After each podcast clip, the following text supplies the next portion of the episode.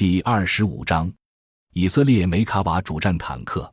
以色列梅卡瓦坦克的设计工作始于一九六七年初，又称查尔特战车。一九七四年制成第一辆梅卡瓦坦克样车，首批生产型梅卡瓦 MKE 型坦克于一九七九年交付以色列陆军，在一九八二年夏季的黎巴嫩战争中第一次使用。结构特点。梅卡瓦主战坦克的车体是铸造的，前上装甲焊接有良好防弹形状的装甲板，右边比左边高些。这一层铸造装甲后面有一空间装有燃油，其后是另一层装甲。这种结构使该坦克有较好的防破甲弹和反坦克导弹的能力。该坦克的车内布置与普通炮塔式坦克不同，战斗舱在车体的中部和后部，驾驶舱在车体前座。车体前又是动力舱，驾驶舱与战斗舱之间有一通道，驾驶椅向前折叠时，驾驶员可以通向战斗舱。车体后部可以储存炮弹，弹药装在特制的弹药箱内，并放在弹架上。弹架可以拆除，以便腾出空间乘坐一组指挥人员，或者放四副担架，或者载十名步兵。车体后面开有三个门，左边是一个电瓶装卸门。右边一个是三防装置保养门，中间一个门有上下两扇，上扇向上翻，下扇向下翻，可以从车外开启，但车内设有闭锁装置。中间门主要供装卸炮弹和运送伤员用。炮塔呈尖嘴状，正面面积小，中弹率较低。后部有个大尾舱，放有电台和液压件。车长位于火炮右侧，炮长在车长前下位置。装填手位于火炮左侧靠后的部位。一一武器系统，主要武器是一门 M 六八式一百零五毫米线膛炮，由以色列军事工业公司生产，可以发射标准型一百零五毫米破甲弹和碎甲弹。M 幺幺幺式尾翼稳定脱壳穿甲弹。火控系统采用斗牛式 MKE 火控系统，该系统以中央处理装置为中心，包括操作装置。控制和反馈伺服回路以及传感器，操作装置包括车长、炮长和装填手三个操作装置。控制回路向火炮液压俯仰驱动装置传输计算机瞄准角数据，并向运动的十字线传输方向角数据。反馈回路可确保实际瞄准角及十字线方向角与计算数据一致，并对误差进行精确校正。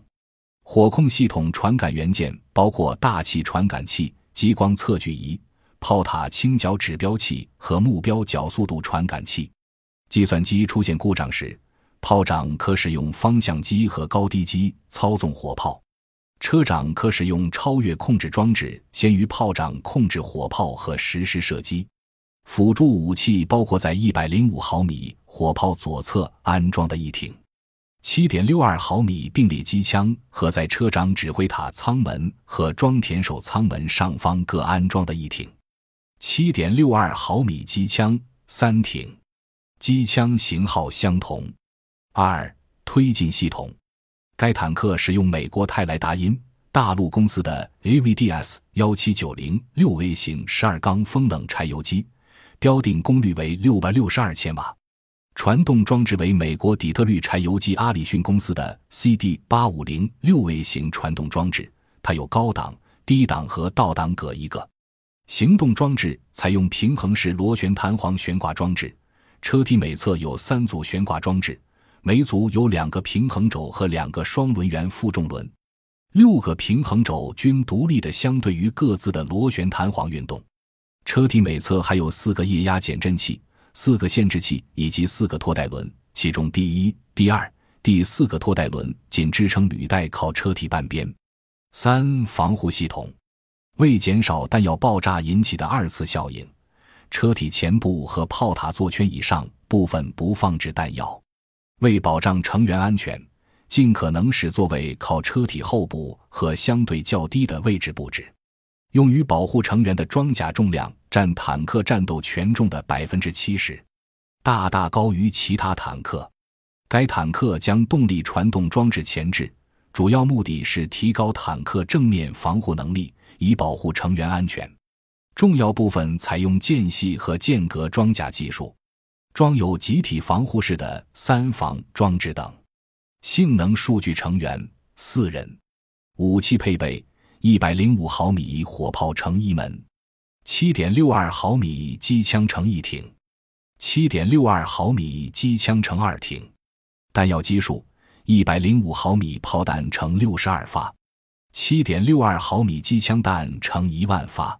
战斗权重六万千克，单位功率十一点零三千瓦每吨，单位压力。八十八点三千帕，车长八点六三米，车宽三点七米，车高二点六四米，车底距地高零点四七米，公路最大速度四十六千米每小时，燃料储备九百升，公路最大行程四百千米，涉水深一点零七米，爬坡度百分之六十，侧倾坡度。百分之三十八，攀垂直墙高零点九五米，月壕宽三米，装甲类型钢屏蔽多层复合，三防装置有，夜视装置有，梅卡瓦坦克不破金身的终结，梅卡瓦系列主战坦克为以色列自行研制开发。在整个坦克的设计中，融合了以色列在实战中总结出的独特设计理念：动力传动装置的前置、防护第一、火力第二、机动性第三的古怪思路；独特的楔形炮塔。梅卡瓦的这些特点几乎颠覆了坦克传统设计常识。虽然坦克专家们对此投以惊异的目光，但却很快认可了这一另类。在每年世界主战坦克排行榜上。它排名的迅速攀升就是很好的证明。幺九九八幺九九九年，梅卡瓦三居第十位；到两千年，梅卡瓦三居第六位；二零零幺二零零二年，梅卡瓦四月居第四位；二零零四年更是升到第二，仅排在美国 M 一 A 二 SAP 之后。以色列地小人少的特殊国情才是另类梅卡瓦诞生的原因。由于兵源有限，以色列把坦克。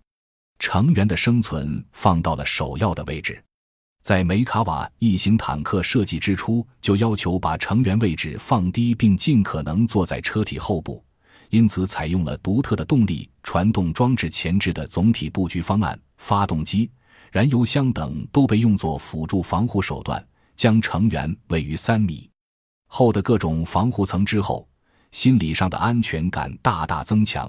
从而最大限度地增强了成员逃生的可能。为了贯彻防护第一这一理念，梅卡瓦的装甲防护得到了空前的重视。它号称把百分之七十五的车重都用于防护上的坦克，而一般的主战坦克用于防护的重量仅占百分之五十。从梅卡瓦一、梅卡瓦四的历次改进中，防护性能的增强始终是重中之重。哪怕是付出战斗权重超标的代价也在所不惜。独特的楔形炮塔使梅卡瓦坦克的正面投影缩小，减少了中弹概率。为减少弹药爆炸引起的二次效应，车体前部和炮塔座圈以上部分不放置弹药。种种措施使它被称为世界上最重视成员生存力和防御最好的坦克。在一九八二年的第五次中东战争中。梅卡瓦坦克首战成名，入侵黎巴嫩的以色列梅卡瓦坦克击毁了九辆叙利亚的 T 七二坦克，而其本身虽多次被击中，却凭借其良好的防护性能无一人伤亡。在打破了 T 七二坦克不可战胜的神话同时，又制造了梅卡瓦不可摧毁的神话。在这之后频繁的巴以冲突中，他始终战斗在第一线。可谓是当今最有实战经历的主战坦克。然而，在利益冲突中，在真主党游击队的反坦克导弹面前，梅卡瓦系列坦克却接连被重创。仅2006年8月3日、4日两天，入侵黎巴嫩的以色列部队就有四辆梅卡瓦坦克被击毁，七名以色列士兵丧生。整个冲突中有47辆梅卡瓦坦克被摧毁。三十三名坦克兵死亡，这是梅卡瓦坦克和以军在整个阿以冲突历史上表现最不成功的一次。感谢您的收听，本集已经播讲完毕。喜欢请订阅专辑，关注主播主页，更多精彩内容等着你。